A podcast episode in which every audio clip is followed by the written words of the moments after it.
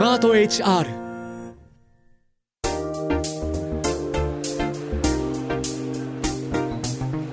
堀井美香ウェンズデイホリデー。アナウンサーの堀井美香です。週の真ん中にある水曜日の夜をスウェーデンなどの北欧の国々では小さな土曜日リトルサタデーと呼び好きなことをしながらリラックスして過ごすそうです。こうした習慣にインスピレーションを受けましてこの番組では心地よさって何だろう？を問いのテーマに個人での働き方組織やチームの在り方仕事を通じた社会との関わり方などこれからの働くの兆しをゲストと話しています。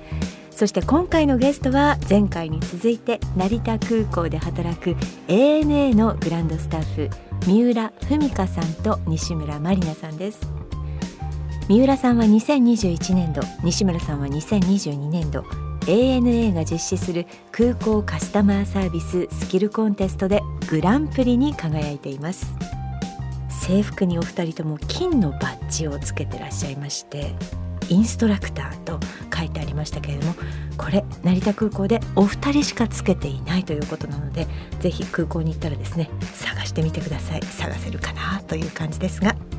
働くすべての人を人事労務から支えるスマート HR がお届けする堀井美香 Wednesday Holiday。ぜひリラックスしてお聞きください。 Wednesday Holiday 堀井美香がお送りしています。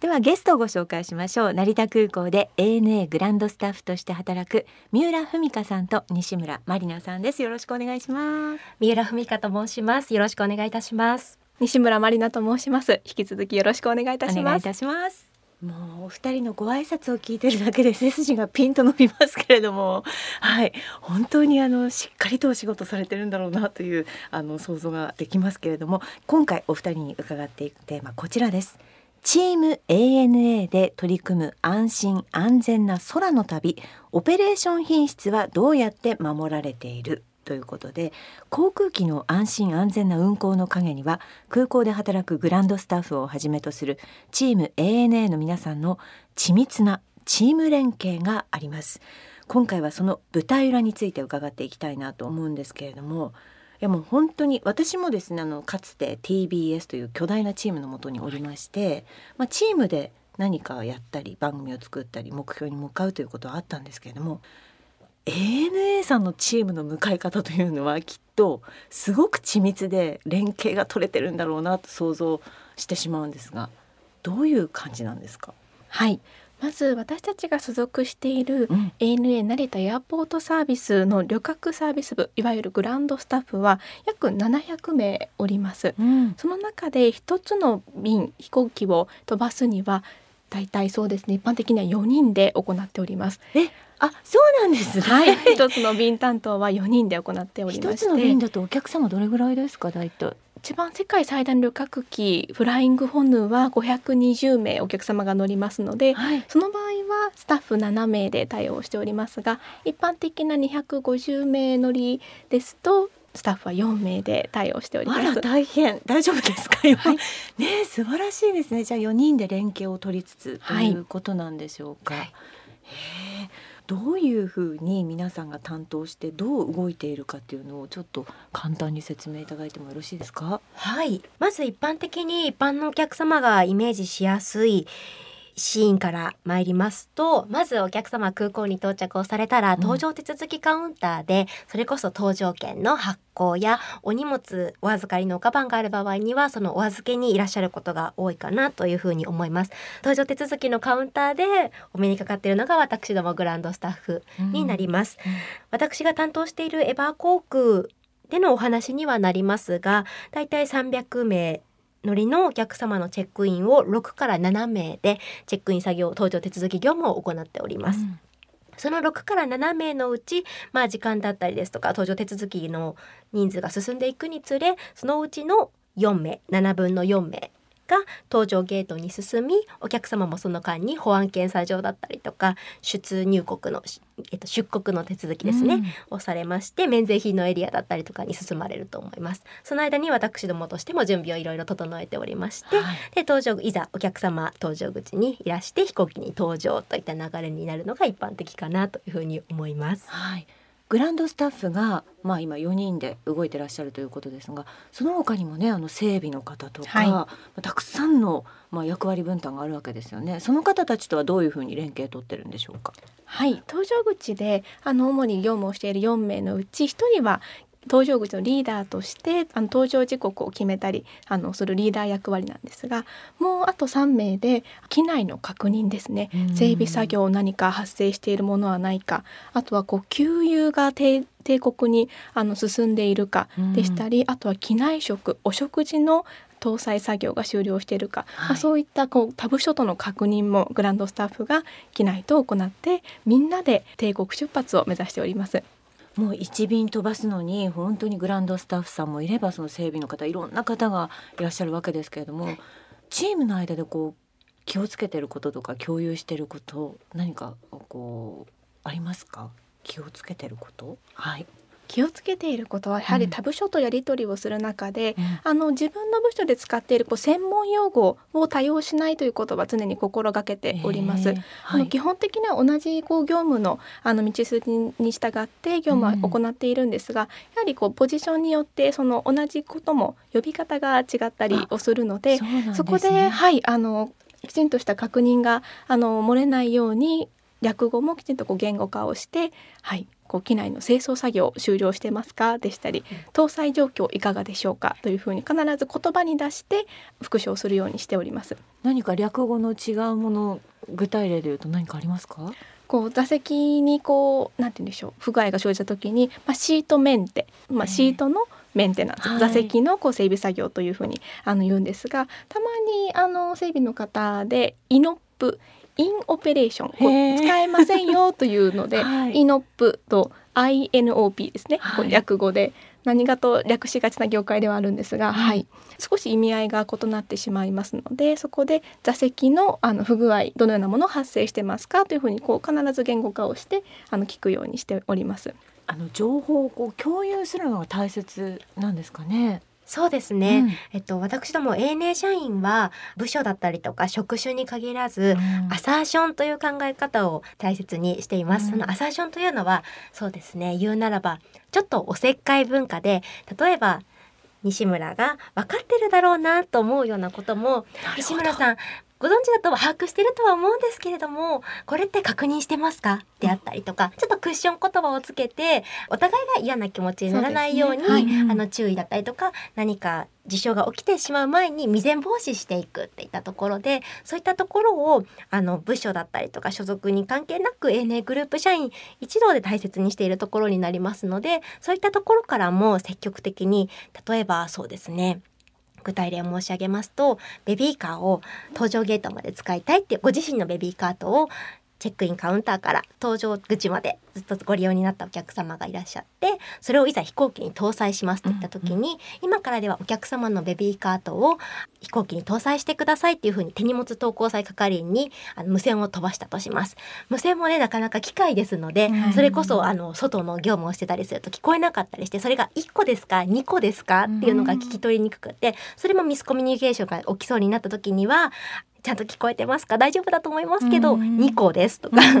あのなんて言うんでしょう。おせっかい文化ですね、をあの大切にしております。おせっかい文化いいですね。はい、ありがとうございます。はい、やはりこう先輩後輩のこうなんでしょう権威勾配があるがこう一番こう安全にとっては良くないと全員が捉えておりますので、うん、まあ先輩だからこう分かってるだろうと思って言わなかった時に先輩がこううっかり忘れてるだけかもしれない時に気づいてたのにこうエラーの連鎖こう、まあ、ミスの連鎖をそこで、まあ、後輩が萎縮してしまったことで断ち切れないというのが一番こう状況としてはよくありませんので、まあ、そういったこう相互に声をかけやすいおせっかい文化は根付いてますね。それはもう本当どこのチームでもやった方がいいですね。ねついついやっぱり上司がいたり先輩がいたりすると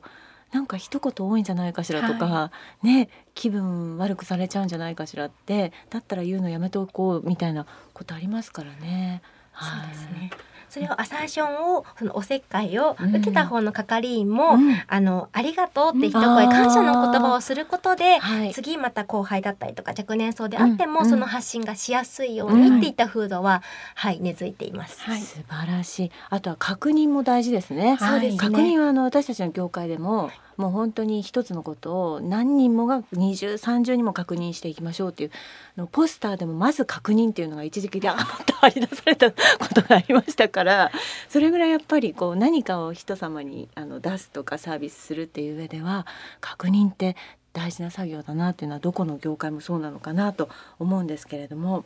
まあチームで動いてらっしゃるんですが入社した時なんかチームでその連携で苦労したとかあチームってこうやって動くんだっていうふうに思ったことありますか？西村さんいかがでしょうか？はい。今はこう5年目になってようやくこうチームワークでこう大切にしていることが、やはりこう自分自身のこう役割にこうこだわりすぎず状況を見ながら今何が必要で何が終わってないかをこう見て考えて動くことだなとこう痛感はしているんですがやはりこう新入社員のうちはまずこう全体を把握するまでにこう時間を要しましたので、そもそも何が終わっていないのかをこううんえー、っとってこう考えるこう時間があのかかってしまいましたのでやはりそこの全体の把握には新入社員の頃ははい、いろんな先輩にこうごご教授いただきながら、徐々にできるようになっていきました。うん、徐々に慣れていったという感じですか？はいえー、今ねやっぱり4月からまた新入社員で、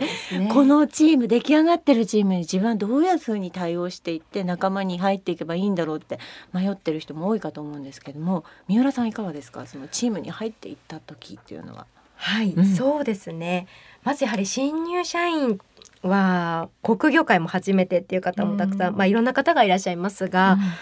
まずはあのチームに溶け込みやすく声をかけやすいなって思ってもらえるようにあ、はい、あの日頃のその朝日頃の現場業務ではもちろんですが、うん、それ以外のプライベートなところとかでも、うん、あの最初は差し支えないお話からでもねよくコミュニケーションを取っていくことで、うん、そういったコミュニケーションの積み重ねが現場でも生きてくるのかなというふうに思ってますので自分からあの積極的に声をかけるようにっていうのは、はい、意識しております。ぱ自分からちょっとこう一歩踏み出したり一言こう先輩に声かけたりすることで、はい、ということでしょうかね。そしてまあスムーズな連携のために意識されているということをあの伺いたいんですけれども ANA のチーム連携のために大切なことというのは皆さんどのように考えられてるんでしょうか？はい、ANA において大切にしていることは、うん、あの先ほどのアサーシャンの例でもやりありましたが安全に関わることは年次問わずきちんと声に出して確認をすること、うん、あとそうですね。私自身がこういろんなこう業務でリーダーという立場をする中では明確に指示出しをするように心がけています。こうこれ確認しといてくださいのそのこれって何？っていうところとかも、はい、はい、こうあの経験がない後輩ですとやはりこうそこで声を出せなくてあ分かりましたというふうに言った後にその後どうでしたってこう聞くとちょっとその指示がよく分からなくてってなるとその時間ってとてもはい無駄になってしまいますのでそのこれの部分をこう言語化をして明確に指示出しをするように心がけてます。なんかこう 心当たりのあることばっかりですね。あれやっといてとか、はい、あれこれやっといてって、はい、いうところが、ってねよく言っちゃいますもんね。向こうが分かってるものだと思って、はい。どうでしょうか？三浦さんはそのスムーズな連携のために心がけていらっしゃること。あの先ほどの話でもあった通り ANA グループどんどん多様性今どんどんダイバーシティだったりとか進んでいるところになりまして、それぞれの個性や強みも異なってまいります、うん、なのでそれこそあのそれぞれの個の強みといいますか、うん、そういったものをもっともっとスポットライトを浴びせてあげることができるように強みをどんどん引き出して活躍していくことができるようなあの人員配置だったりとかそういったものはあの今まで私どもも先輩方にしていただいたなっていうふうに思いますし今コントローラー層になった今私も気をつけてることの一つですね。そのチームの中でこの方の強みだったりっていうのはそこでどんどん、はい、あのどんどんどんどん伸ばしていっていただいて、うん、その仲間の強みをどんどん学んでいく、いいところは盗んでいくっていったところを、はい意識しております。もう本当になんか素晴らしいチーム力だなというふうに思うんですけれども何かこうミスがあったりとかした時はどういうふうにそれをリカバーしていくんですか？皆さんで後で反省会するとか。そうですね、うん、今おっしゃっていただいたように始業前と始業後には、私どもブリーフィングとデブリーフィングというふうな点呼だったりとか最初の今日の対応事項だったりとか、うん、昨今のトレンドになっているようなものだったりとかを事前に打ち合わせをしたり、まあ、その業務が終わった後にまあ反省会ないし今日のこういうところ悪かったことだけではなくて例えば西村さんのこういうところが素敵でしたよよかったですよっていったところもあの褒め合う文化っていうのはとても大切にしております。でうまくいかなかった際の、まあ、リカバリー方法っていった本にお話をいただきましたが私ども ANA グループ社員は何かミスを起こしてしまったことその事実を問題視するのではなくて、うん、じゃあそれをまあ今後引き起こさないために同じような事象を起こさないためにどうしたらよかったのかな？どこでエラーの連鎖を断ち切ることができたのかなっていったところを個人単位ではなくて、チーム組織全体で考えていくっていうのが特徴かなというふうに思います。ちょっとこれはもうみんなに広めたいですね。そなんかヒューマンエラーをね、そうですね。ちゃんと共有して、どこがじゃあいけなかったんだろうかってもう一回振り返るっていうところはね、はい、そうですよね。あの一日どれぐらいこう空港を、はい、歩いたり走ったりよく見かけますよ。なんかどなたかをこうこちらですって頑張ってらっしゃる姿。はい、一、はい、日多い時で二万五千歩 ですね。はい。なので一日の業務の終わりにこう歩数計を見るのが少しちょちょっと楽しみになる時があります。ね、歩数計つけてるんですか、はい、皆さん。そうですね。あの、うん業務の中でこう携帯電話をあの持ち歩いてあのいる時もありますので、うん、そこであの歩数は自動でこ iPhone とかだとあのカウントをしてくれますので、うん、はいあの一日の終わりにちょっと今日結構いけたかもしれない二万五千はすごいですね。あの知り合いが今テレワークで家で仕事してますけど、八十歩って言ってましたからね。一日に五十歩行かない時もある、はい、その反動は休みの日にやってまいります。ね、すごいですね。で、あの例えば遅れた方がいるその方をこうトランプシーバーしながらこう、はい、誘導されてるわけですけども、あれはなんかどなたにこう連絡を取ってどなたをこう連れてってみたいななんか指揮系統はちゃんとされてるんですか？そうですね、うん、一応前後工程の前と後と、あの携わる部署だったりとか、うん、仲間に現在の状況を共有しているっていうのが主なところかなっていうふうに思います、はい、具体例を申し上げるならば搭乗手続きカウンターにあの急いで来てくださったお客様に、うん、あのお急ぎいただきありがとうございますといったふうに私ども声掛けをして案内をしたりするわけですが預け入れの手荷物があった際まず預け入れ手荷物の中に爆発物だったりとか輸送禁止品が含まれてないのかっていった確認を、はい、あのはい一緒にお客様と一緒に行いますその後にじゃあ預け入れのカバンは問題がありませんでした無事にスムーズに搭載できますっていった旨を搭乗手続きをしたカウンターの係員であったりとか今預け入れの手荷物のチェックまで終わってますよって言ったところを搭乗口この後後工程で待っている仲間にも無線でお伝えをしたりします。その後は例えばそうですね保安検査場、お客様と係員が金属探知機だったりとかで確認をしたりとか、あとはそうですね機内持ち込みの制限費ナイフだったりとか機内で凶器になりうるものがあの含まれていないかっていった検査を通過した際やあとは出国手続きを終えたあたり。でそれぞれあの今ここまで進んでますよ。あと何分ぐらいで搭乗口に到着しますよ、うん、定時運行にどれぐらい間に合いそうですよ。っていったところだったりとかそういったところを共有しております。素晴らしい。よくあの私たちテレビとかやってても変わったんだったら変わったって教えろよって言われるんですけど ありますよねそれね。ねだからその変化とか情報がちょっとでも更新されたり変わったりしてまずみんなに共有していかないと、はい、いうことですよね。うんね、それがみんなの中でこうスピーディーにできてるということかと思うんですけれども例えば緊急に対しての対応の訓練だとかもされてるんですか？はいあの年に一度こうあの訓練を行っておりましてもし万が一、こう航空機にあの事故が起こった際に航空機が着陸をしてお客様を空港にご移動をいただいて、うん、あのお客様情報のリストをご作成をしたりあとはニュースを見て空港に駆けつけていらしたご家族の方のこう対応方針であったり、り、まあ、そういったものは空港全体で年に1回訓練を行います。安心です。皆さんが日々そうやって努力されてるんだな身を預けたいと思いますけれどもね。そして皆さんも本当にいろんなインストラクターとしての資格もお持ちだということでどういうものがあるんですか？はいそうですね、うん、私が所持しているインストラクター資格ですと、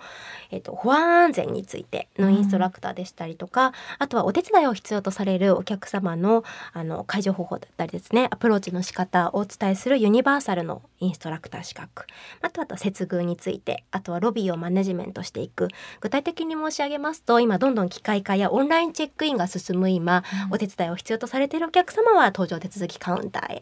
ご自身でオンラインチェックインをお好みのお客様にはそちらのサポートをといったところでどんどんのロビー全体空港全体をマネジメントしていく必要があるかなというふうに思っておりますのでそういったインストラクター資格を所持しております。インストラクターの資格を皆さん取ってそれぞれスキルを上げてそれからチーム力も良くて緊急対応の訓練もちゃんとされていてもう無敵ですね さんね。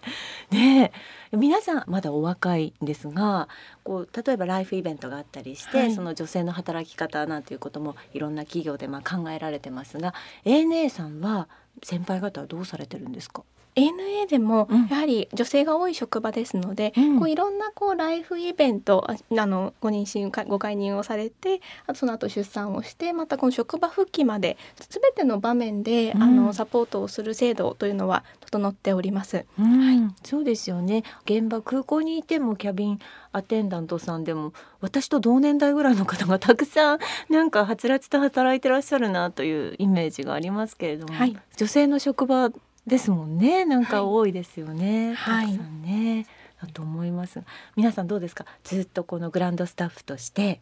やっていきたいなという感じですか？西村さんいかがでしょうか？はい、あの私の目標もあのもちろん業務上ありますが、うん、あの今日せっかくこのような貴重な機会をいただいて、はい、もし差し支えなければ、はい、堀さんにお伺いできればと思うんですが、はい、はい、やはりあの女性の多い職場だからこそやはりこうワークライフバランスのあのいろんなこうのタイミングで悩む場面も多いかと思うんですが実際に堀井さんご自身も、まあ、こう誰もが憧れるこう TBS のアナウンサーとして こう入社をされてキャリアを積んで、はい、そこでこう、まあ、独立といったところにこう思いと立ったこうきっかけやこう決断をするまでのこう悩みの部分も、はい、よよろしければご教示いただけたらと思います。なんだかあの私の人生が今とても丁寧なものに なりましたけどそんなに丁寧に生きてきてないんですけれどもね。はい、でもそうですね。あのその年その年その時その時で、はい、こう自分のやってやりたいこととかやってきたことのその、えー、満足できるこうゴールまで行ったなという達成感があったのでその都度また新しくスタートを切る新しくスタートを切るっていう感じですかね。だから私今50歳なんですけどここからまたなんか去年新しくスタートを切ってはい、どこに行くのかという感じなんですが、ね、でもこう面白いですよね。いろんなことが起きるたんびに働き方も、はい、えー、生き方も柔軟に変えていくっていうのがなんかハッピーかなとね、うん、思いますね。はい、はい、いやでもなんか素敵なお仕事でこう憧れてグランドスタッフを目指したいっていう学生さんも多いんじゃないですか？はい、あの今年からあの、うん、新卒採用も、うん、あのようやく再開となりまして、ね、本当にこれからあの活気づく空港に向けて、うん、本当にこう新しいいろんな経験をお持ちの方を絶賛募集中でございますので、はい、あの大変な仕事ではありますがやはりそれだけやりがいも大きい仕事ですので、こう新しい仲間を迎えたいと思っております。ね本当に素敵なお仕事だなって思います。そのチームで動くとかチチームでゴールに向かうそれも日々お客様のその旅を応援するっていう意味でとてもいい仕事だなと思ってたんですけれども三浦さんもいかがですか？この後こうグランドスタッフとしてしっかりとやっていきたいとか何かありますか？そうですね。今現在私としましては搭乗口の責任者うん。と到着業務の責任者の資格まで所持しておりまして、この夏に出発便のあの便全体のあの出発便の責任者の資格を取得することにしする予定ですので、ええ。はい、そういったさらなるあの資格取得に向けてであったりですとかゆくゆくはそうですねあの接遇のプロフェッショナルと言われるコンシェルジュも目指していけたらなというふうに考えております。コンシェルジュっていうのがあるんですね、はい。初めて伺いました。あの成田空港では主にコンシェルジュっていう方向に言葉を聞くとあのホテルのコンシェルジュをイメージされることが多いかなっていうふうに思うんですけれども。ANA グループとしましては成田空港で一番最初にコンシェルジュのサービスが生まれたというふうにされてますのでそういったふうにあのそのなんて言うんでしょうコンシェルジュの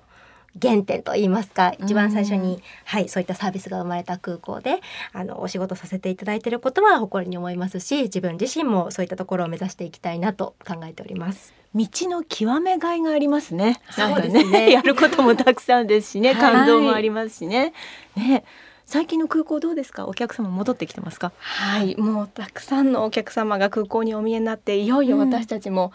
改めてこう本腰を入れて、はい、あのお客様対応に当たりたいなというふうに思っております。ちょうど今は春休みであの中高生の方があとは大学生の方もですねはい修学旅行はこう卒業旅行で海外に行かれる方もいらっしゃいますので、はい、そういった方にはこうよりこう旅の高揚感を感じていただけるように私たちも、はい全力で頑張りたいと思っています。その姿を見てるだけでちょっとねハッピーになります。嬉しい気持ちになります。はねい、そうですよね。はい。ありがとうございました。ということで今日はですねお二人にですねチーム ANA で取り組む安心安全な空の旅オペレーション品質はどうやって守られているということで、まあ、チームでどうやって動いているかというお話を中心に伺ってきましたがそろそろお時間です、えー、2週にわたってお越しいただきましたゲストは ANA の三浦文香さんそして西村まりなさんでした、えー、三浦さん西村さんありがとうございましたありがとうございました。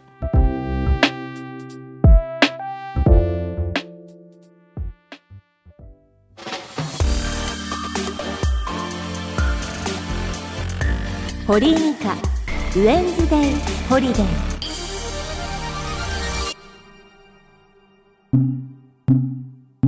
朗読で成仏。ラジオネームシャチホコさん30代埼玉県の方からいただきました。国家公務員として働いて15年目を迎えようとしています。大きな組織にはつきものだと思うのですが23年ごとに移動があります。私は人見知りな上あまり器用なタイプではなく移動という制度がどうも苦手。仕事内容や環境に慣れ始めた頃には次の職場に移動してまたゼロからのスタートです。しかしながら勤務年数は上がっていくので人に教えを請うことが難しくなりむしろ誰かを管理しなければならない立場になっていきます。こんな私のモヤモヤを成仏していただけないでしょうか。いうことですがまあ私は27年間移動のない同じ箱の中で生きてきた人間ですのでこの23年ごとの移動の刹那というのがちょっとそうですね理解できない部分もあるんですけれどもでもだんだん人に教えを請うことが難しくなりとありますがもう常に人から何かを教わる年下からも自分が上司になっても部下から何かを教わるという気持ちでですね新しい場所にチャレンジしていくとなんとなくストレスもなくうまくいくのではないかな。皆さんどうぞ教えてください。こんな私ですがというふうにですねいろんな部署を渡り歩くのもいいのかなと思っております。社長子さんいかがでしょうか？